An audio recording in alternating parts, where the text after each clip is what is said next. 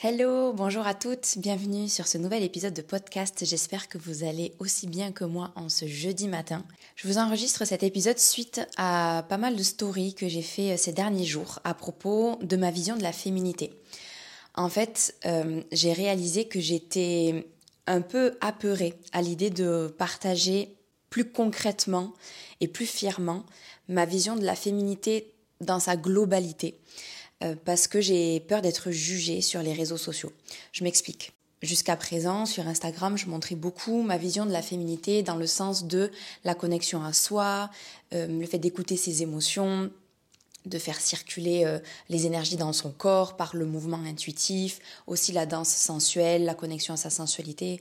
Sauf que j'avais quand même un peu peur, toujours un peu d'appréhension de montrer aussi cette autre facette de la féminité qui est souvent lié aux injonctions associées aux femmes, du style le maquillage, euh, les tenues euh, près du corps, moulantes qui mettent euh, en valeur le corps, le fait de porter des talons, le fait de s'épiler les jambes, etc.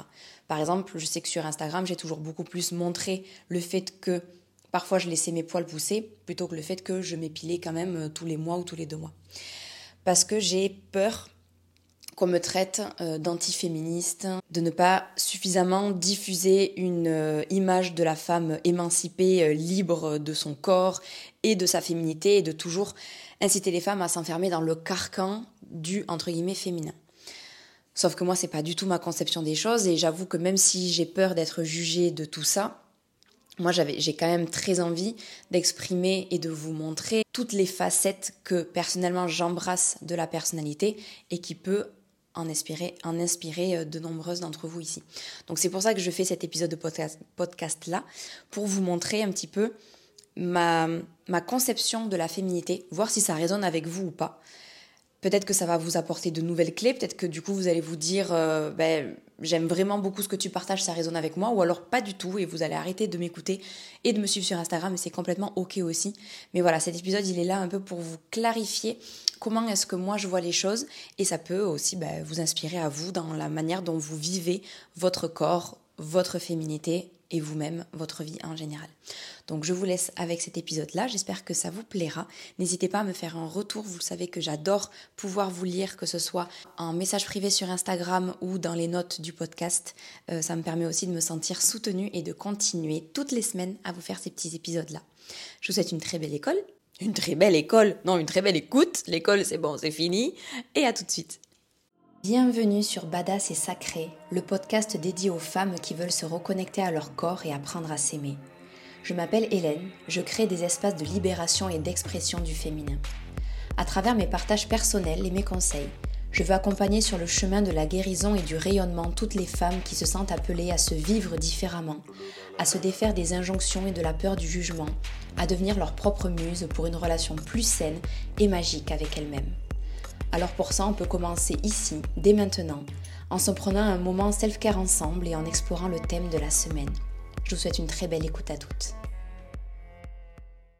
Quand j'étais petite fille, et comme la plupart, j'imagine, des femmes qui m'écoutent ici, j'ai appris que la féminité, c'était tout ce qui était lié à la beauté et la mise en beauté de la femme. Pour moi, j'ai très tôt associé la féminité au fait d'être maquillée, de se mettre en valeur, de porter des vêtements euh, qui mettent en valeur les atouts, entre guillemets, de la femme, donc surtout les seins et les fesses, d'avoir toujours les cheveux euh, bien coiffés, de sentir bon, d'être souriante, euh, d'être conciliante aussi, bon ça c'est plus au niveau du comportement, mais voilà, j'ai grandi dans, dans, une famille classique italo-française, on va dire, et du coup voilà, j'ai eu cette éducation très genrée, que la fille euh, porte des robes et le garçon porte des baskets. Par exemple, voilà, un des trucs pour moi, je ne pouvais pas être féminine si je portais des baskets ou des chaussures de sport.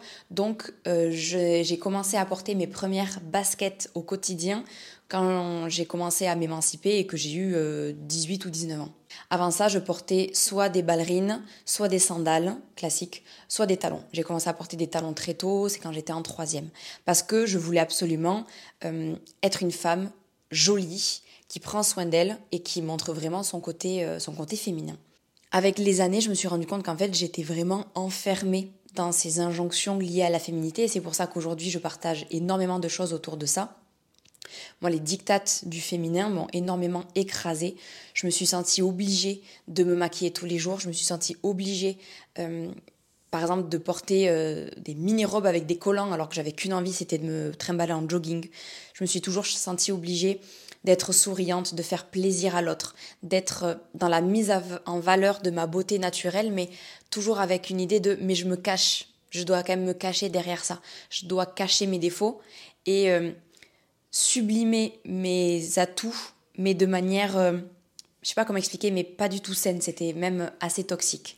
Et donc au fil des années, je passe rapidement là-dessus parce que je pense que ça fera l'objet d'un autre épisode de podcast, j'ai réussi à me libérer quasiment complètement euh, des injonctions clichés liées à la féminité même si j'ai encore beaucoup de résistance, notamment par rapport à tout ce qui est pilosité. Alors autant avoir euh, des poils sous les bras, ça me gêne pas, autant avoir euh, le maillot pas épilé euh, si je fais cours de pôle ou que je suis à la plage, ça c'est quand même un petit peu compliqué encore. Donc voilà, je me suis pas non plus libérée à 100%, mais en tout cas, je lâche énormément prise là-dessus.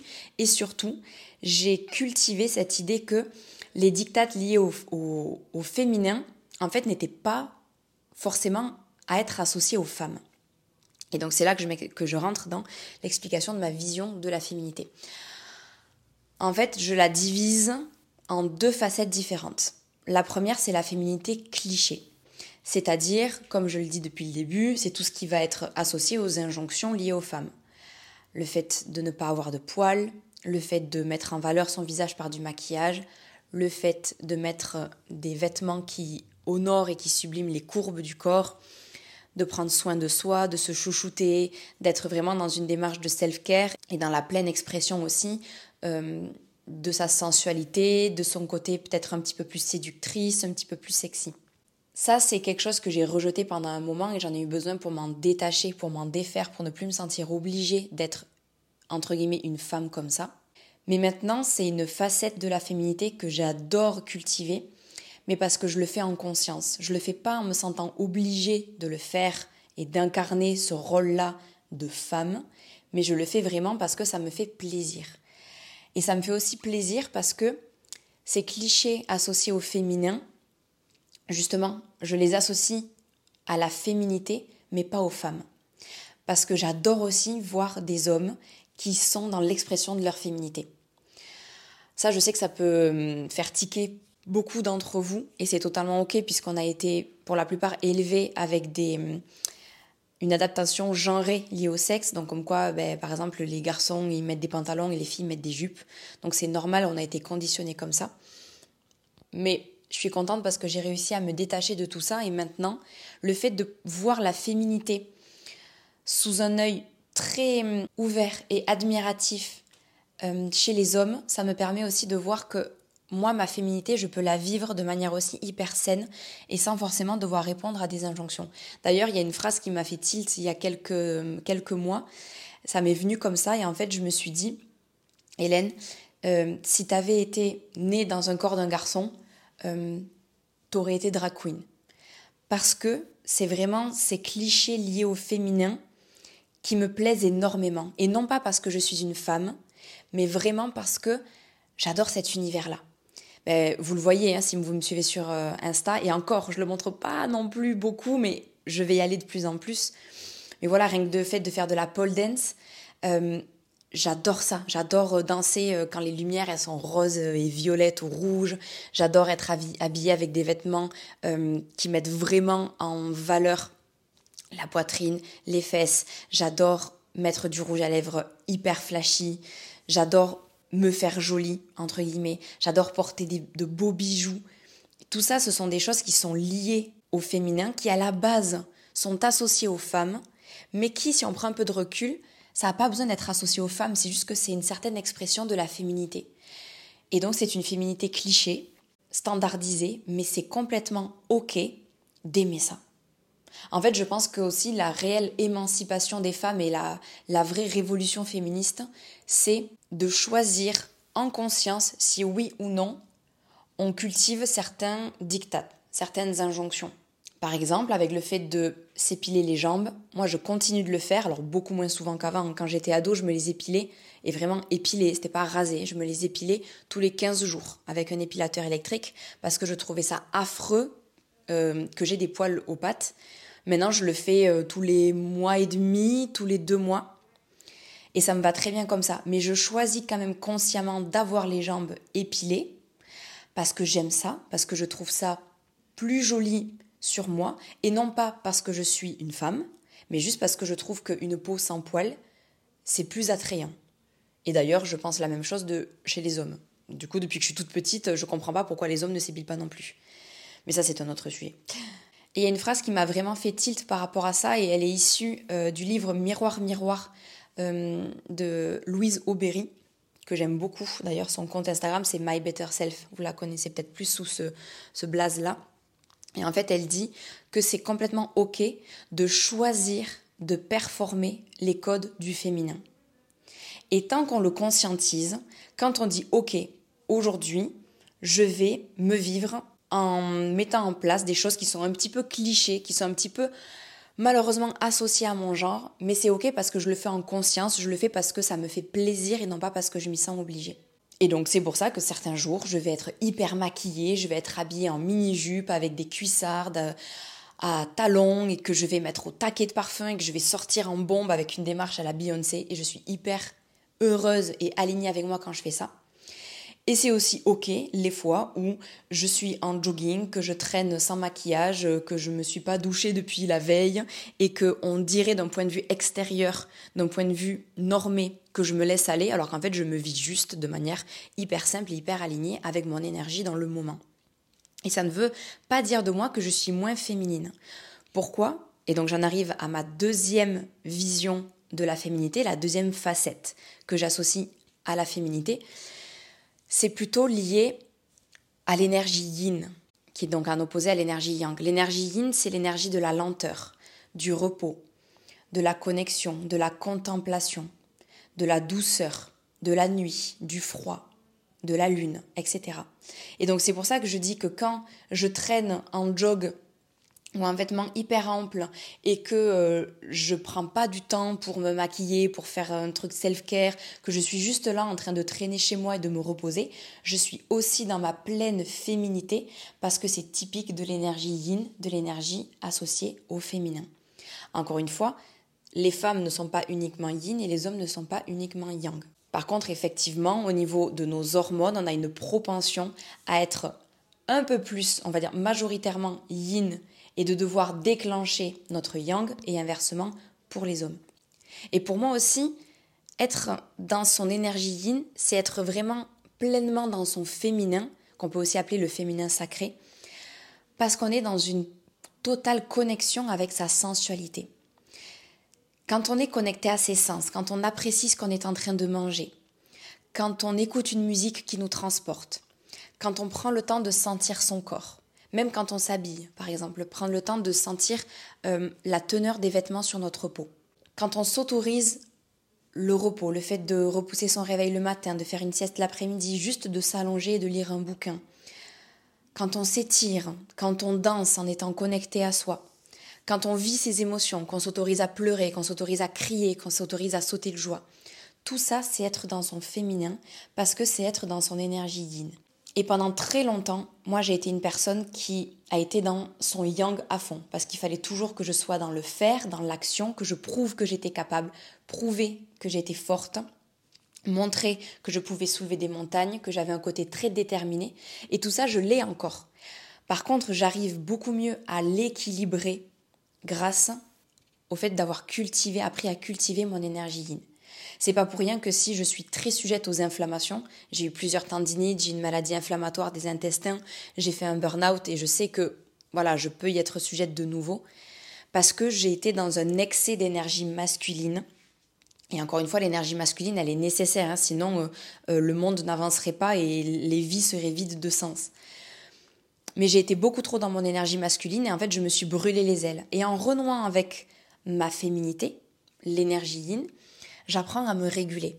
J'apprends à écouter aussi ma cyclicité. D'ailleurs, si ce sujet vous intéresse, surtout si vous êtes menstrué, allez écouter mon épisode, euh, je crois, précédent pour comprendre votre cycle menstruel. C'est hyper intéressant pour réussir à bien alterner entre son énergie yin et son énergie yang. Et donc pour moi, la féminité, c'est aussi ça. C'est aussi tout ce qui va être associé à la douceur, à la lenteur, à la sensualité, la connexion à ses sens, au retour à soi, au fait de vivre ses émotions, de les écouter, de les respecter, à la compassion, la bienveillance, l'empathie. Et encore une fois, tout ça, on nous a longtemps dit que c'était typiquement associé aux femmes. Sauf qu'en fait, les hommes aussi peuvent être pleinement dans leur énergie yin. Il y a des hommes qui vivent leurs émotions, qui font preuve de beaucoup de bienveillance, qui s'autorisent le repos, qui sont pas toujours dans le, dans le faire, dans l'action, dans le démontrer sa force, dans le toujours plus. Et ces hommes-là sont aussi dans leur féminin. Et du coup, ce n'est pas du tout genré, c'est pas du tout associé à un sexe en particulier, c'est juste une énergie, une manière de se vivre. Exactement comme le féminin cliché, comme on l'a vu juste avant, c'est je choisis ou non de performer tel ou tel code et je choisis ou non d'être dans telle ou telle énergie. Et donc c'est rigolo parce que en vous le disant, en vraiment en posant des mots clairs sur la manière dont je perçois tout ça, je me rends vraiment compte à quel point les peurs que j'avais par rapport au fait, voilà, j'avais peur d'être d'être jugée d'anti-féministe. En fait, certes, ça, ça risque d'être le cas pour certaines personnes qui n'auront pas du tout la même vision que moi, mais moi, ça me permet aussi de clarifier que pas du tout, puisque justement, mon objectif est d'accompagner les femmes, les femmes comme vous, à s'émanciper des codes préétablis pour trouver ses propres codes et développer une relation avec soi-même selon ses propres principes. Et si vos principes à vous, c'est par exemple, de pratiquer des sports entre guillemets dits masculins comme la musculation ou le crossfit, mais par contre d'adorer vous maquiller tous les jours parce que euh, vous trouvez ça génial, mon objectif à moi c'est de vous faire comprendre que c'est ok et que vous avez le droit de vous vivre comme ça. Et donc c'est valable pour toutes les façons d'être, toutes les choses que l'on veut avoir et toutes les manières de faire. Donc finalement cet épisode de podcast, j'espère qu'il il aura été inspirant pour vous, mais il a aussi eu un côté thérapeutique pour moi. Donc je suis, euh, je suis contente parce que ça consolide vraiment tous les partages que je vous ai faits sur mes réseaux jusqu'à présent et ça me montre que j'ai envie de continuer dans cette voie-là. Et d'ailleurs, je pense que je me suis aussi longtemps leurrée, mais j'ai voulu m'adresser à vous comme si on n'en avait rien à faire du féminin cliché, qu'on s'en détachait complètement, alors que moi je suis la première à être hyper contente quand euh, je m'offre une journée euh, euh, self-care hyper girly où je vais regarder des films entre guillemets de filles, où je vais m'habiller avec du rose, où je vais aller au spa avec des copines. J'adore ça et pourtant c'est très cliché. Et je pense que je m'en suis longtemps voulu d'apprécier ça, de vouloir ça pour moi, alors qu'en fait si on se regarde avec sincérité, on est nombreuses à aimer ça, on est nombreuses à aimer ce côté hyper girly, sinon quand il y aurait euh, euh, du Britney Spears, on chanterait pas à tue-tête et on referait pas les chorés qu'on a appris quand on était gamine. Et c'est ok, c'est ok parce qu'on a été élevé comme ça, on a été conditionné comme ça. Et encore une fois, je considère que tant qu'on met de la conscience dessus, alors ça n'a pas le pouvoir sur nous, mais c'est nous qui avons le pouvoir sur notre vie. Et c'est vraiment ça pour moi l'empouvoirment, l'empouvoirment féminin, c'est le fait d'avoir d'avoir le pouvoir et la liberté de choisir consciemment ce que l'on veut pour soi, ce qui nous fait du bien, et ce que l'on ne veut pas pour soi parce que ça ne nous fait finalement pas de bien ou que ce n'est pas aligné avec nous. Donc voilà pour cet épisode. Euh, j'espère que ma vision de la féminité aura résonné avec vous. Si ce n'est pas le cas, j'espère que ça vous aidera à découvrir votre propre version de la féminité aussi. Le but ici, c'est pas du tout que vous soyez d'accord avec moi, c'est juste de d'ouvrir la réflexion et de vous présenter un petit peu plus en profondeur euh, ma façon de penser pour voir si vous collez ou non avec, euh, toutes les choses que je, partage. Et voilà, au moins ça vous permet de, de rentrer un petit peu plus dans mon univers, de connaître mon, mon énergie et ce qui m'anime ou pas. Je vous laisse ici. Passez une très belle journée ou une très belle soirée. Merci encore de votre soutien et de votre écoute. Et je vous dis à la semaine prochaine pour un nouvel épisode.